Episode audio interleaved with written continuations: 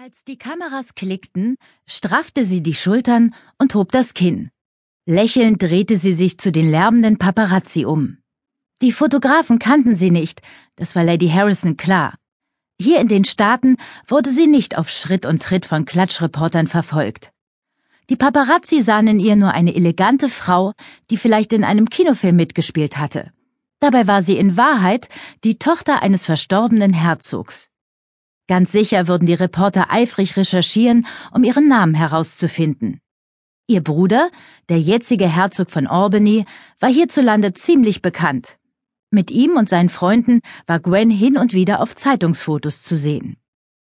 Nach einem letzten Lächeln für die Medienmeute wandte sie sich ab. Sie hatte zu tun. Gwen war für die Arbeit auf Veranstaltungen wie dem Wilson Charity Ball geboren. Als Tochter einer äußerst standesbewussten Mutter und eines Vaters, der sie nur wahrnahm, wenn sie ihm die Aussicht verstellte, war sie auf einem herrschaftlichen Anwesen unweit von London aufgewachsen und das Paradebeispiel für eine junge Dame aus höheren Kreisen. Hier würde niemand sie als Konkurrentin betrachten. Die meisten Gäste waren Filmstars, prominente Aktivisten, Persönlichkeiten aus Politik und Gesellschaft und deren Lebensabschnittsgefährten. Gwen gehörte nicht zu diesen Kreisen. Sie war hier, um nach Kundschaft für Allianz Ausschau zu halten. Im Saal bot ihr ein Kellner Champagner an. Lächelnd nahm sie ein Glas und schlenderte weiter. Einige Gesichter kannte sie. Eliza, eine Freundin und ehemalige Mitarbeiterin von Allianz, hatte ihr bereits viele wichtige Leute vorgestellt. Lady Harrison! Aus einer kleinen Gruppe schallte ihr ihr Name entgegen. Marilyn Cohn, Zierlich, atemberaubend und die vermutlich bekannteste Prominente im Saal winkte sie zu sich. Sie begrüßte Gwen mit Wangenküsschen. Ach, wie schön, sagte Gwen. Wann haben wir uns zuletzt gesehen? Ich glaube, das war auf dem Gouverneursball, antwortete Marilyn. Wie geht es Eliza und Carter? Sie gewöhnen sich an ihre neuen Aufgaben.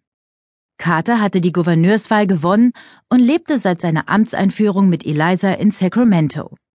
Er war Blakes bester Freund und Eliza war für Gwen fast wie eine Schwester, die sie sich immer gewünscht hatte. Suchend schaute sich Gwen nach Marilyns Ehemann um. Sind Sie heute allein hier? Tom filmt gerade in Grönland. Ich wüsste zu gern, warum es nicht möglich sein soll, diesen grässlichen Ort hier bei uns als Kulisse nachzubauen. Und Sie? Sind Sie allein?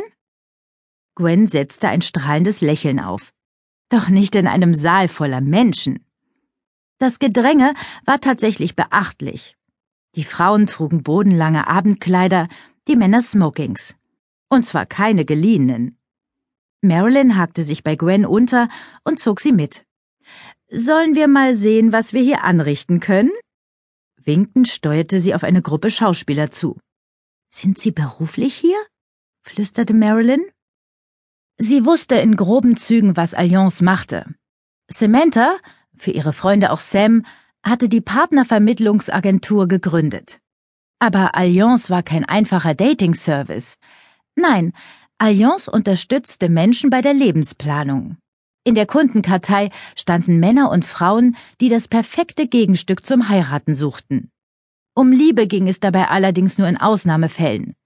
Die Kunden waren Politiker, die sich als Familienmenschen präsentieren mussten, um gewählt zu werden. Es gab Herzöge, die wegen einer Klausel im Testament ihres Vaters eine Ehefrau brauchten, um Millionen erben zu können. Und manche Leinwandgröße wollte per Skandal dafür sorgen, dass ihr Name nicht in Vergessenheit geriet. Zahlungskräftige Kundschaft fand Gwen bei Veranstaltungen wie dieser. Hin und wieder entdeckte sie unter den Gästen auch die passende Frau für einen Herrn in der Kartei. Nicht jeder heiratete aus Liebe und für immer. Ihre Kunden hatten sehr persönliche Gründe für eine Eheschließung auf Zeit, und die Agentur ließ sich für ihren Service gut bezahlen. Marilyn stellte Gwen jedem vor, der irgendwas oder irgendwer war. Hin und wieder nickte sie in Richtung eines potenziellen Kunden, dem Gwen dann ein paar diskrete Fragen stellte. Allianz war ein sehr exklusives Unternehmen, keins, das mit Visitenkarten für sich warb. Doch je länger sich der Abend hinzog, desto mehr fürchtete Gwen, sie hätte sich umsonst herbemüht. Dann sagte plötzlich hinter ihr jemand ihren Namen. Mit einem höflichen Lächeln drehte sie sich zu der Stimme um. Ihr breitschultriger Besitzer überragte sie um einige Zentimeter, und seine lässige Haltung verriet ihr, dass er keine Scheu hatte, Fremde anzusprechen. Entschuldigen Sie, kennen wir uns? Er lachte auf, als wäre das ein gelungener Scherz. Wir sind uns noch nicht vorgestellt worden.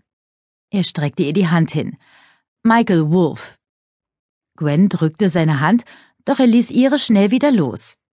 Habe ich etwas Lustiges gesagt, Mr. Wolf? Er lehnte sich an einen Tisch und lächelte einem vorbeigehenden Paar zu. Sie wissen wirklich nicht, wer ich bin. Sie schüttelte den Kopf. Tut mir leid. Ich bin Schauspieler. Wie schön für Sie.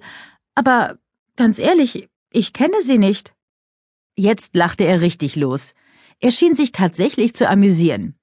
Was sagt man dazu? Ich würde Sie ja auf einen Drink einladen, aber die Getränke sind heute umsonst.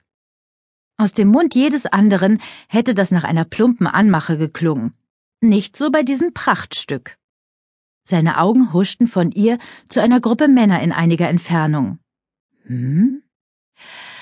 Also, Lady Harrison, wie läuft denn die Ehe Ihres Bruders?